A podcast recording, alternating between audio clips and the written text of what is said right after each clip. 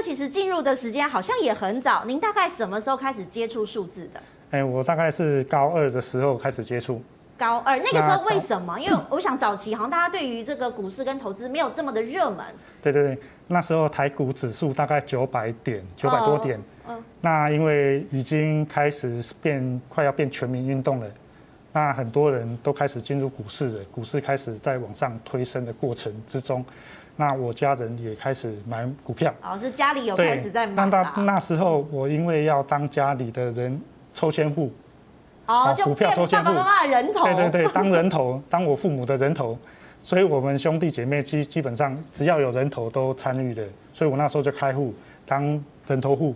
那那时候啊，因因为股票还蛮好赚的嘛，啊，因因为就是趋势向上。那我们家有订了一些诶投顾老师的一些解盘的一些小文章。哦，会员之类的，所以我开始研究那些东西。从以前就走会员制，哎，投顾老师也蛮厉害的哦。这个几十年来三十五年前就走这条路了，哦，这到现在一直没变。嗯，所以那时候我就开始接触这些东西。那我觉得这个是还蛮有趣的事情。哦，虽然我也我也不懂股票，也不懂什么技术分析、财报都不懂。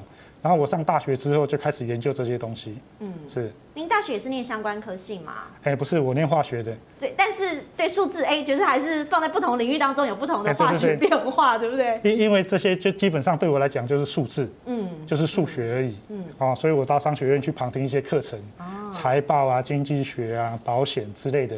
那我对这方面也还蛮有兴趣的，所以我就开始研究股票。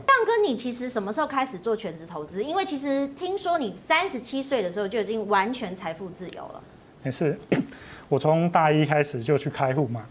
那开户就拿我从小到大的压岁钱三万多块进入股市开始练，但是基本上到我退伍之后，这已经有十年的时间了。从高二开始嘛，整整十年时间，那赚了多少钱？不多啦。因为研究生跟大学时代就这些生活费要从股市里面提领，就算我赚了十倍，也顶顶多就三十几万而已嘛。嗯，哦，那最主要赚钱是因为我去上班之后，那我待的公司基本上都是半导体公司，那公司如果赔钱的时候，他会让员工认股，那赚钱的时候会让员工分红，啊。那所以，当我待的公司基本上是低润产业哈，那每个公司基本上都有一个过去哈，都是很惨、很很惨的惨。所以我曾经呃在在那个产业待了十几年。那我三十七岁财富自由，是因为我三十四岁的时候进到一家准备要上市的公司。嗯。然后我进去之后，就是大量认股。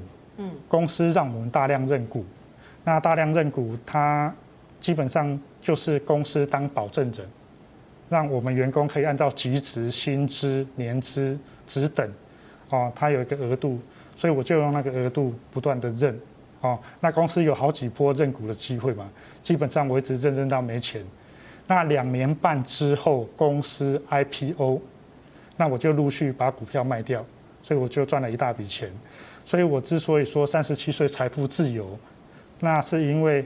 呃，每个人对财富自由的定义不一样。那我对财富自由的定义是，我每个月只要三万块的支出，然后一年三十六万嘛。那我如果活到一百岁的话，还有六十年嘛。哦，你是这样再乘以六十，再乘六十，两千一百六十万嘛。是。所以我 IPO 赚到钱已经远远大于这个数字了。哇。所以我我我就认为我很开心呐。是。那这那我之所以敢认，就是因为在这个行业里面，我从上班到，诶、欸。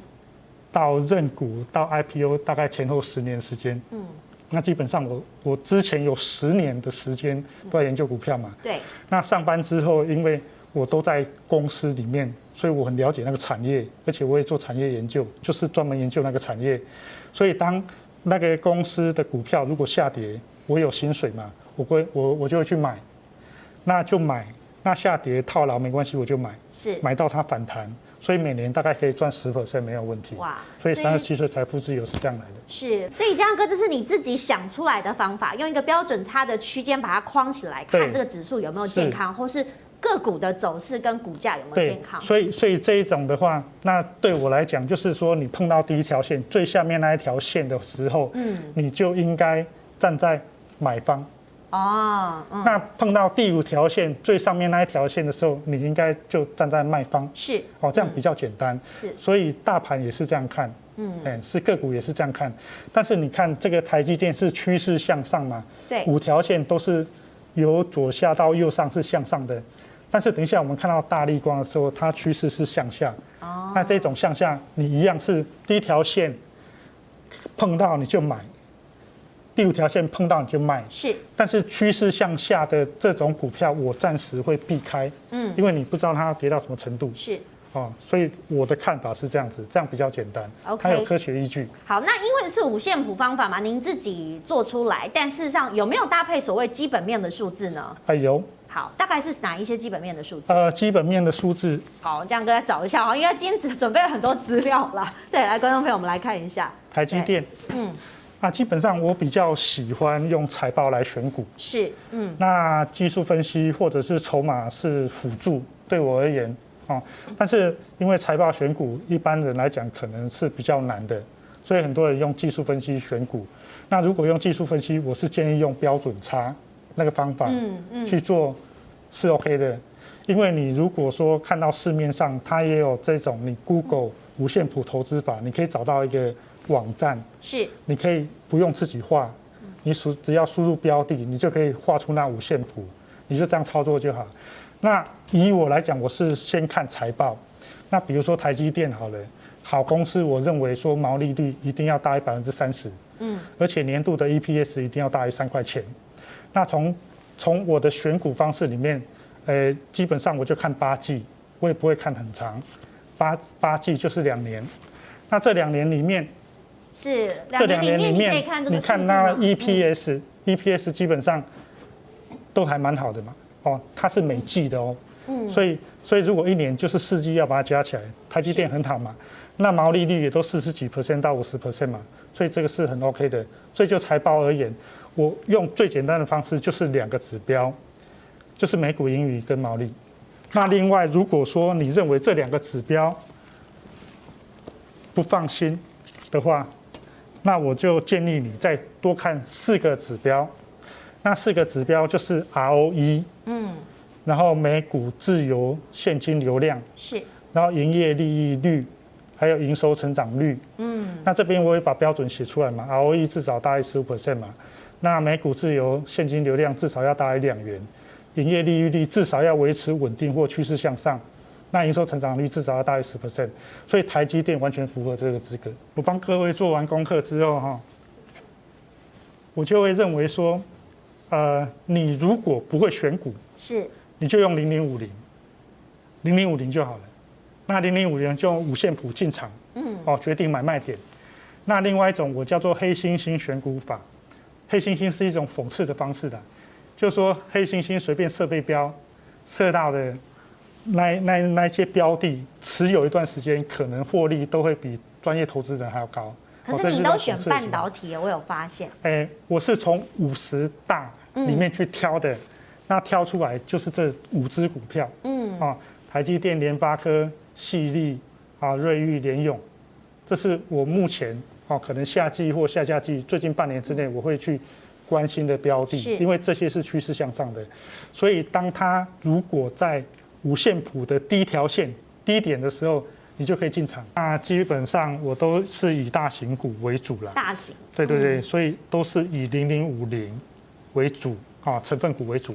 那如果再把它范围扩大一点，大概就是中型一百，哦，第五十一到第一百五十，所以这个总共一百五十家的股票，基本上也是 MSCI 里面的成分股，哦，这些比较安全呐。那那刚才。呃，如果提到呃显卡这个部分，嗯、我相信哈、哦，它的财报、EPS 跟毛利率都会在我的选股名单之内。是，哦，只是说它的全值可能没办法进到前五十名。哦，因为你是从前五十大开始选，是。那石慧姐是从这个个股的潜力开始选。是，嗯。那那在我的选股名单里面哈，我我如果把上市柜公司现在一千七百三十八档全部列进去的话，我相信这些会在我的选股名单之内。哦，只是说，诶，在这边不能讲的太满。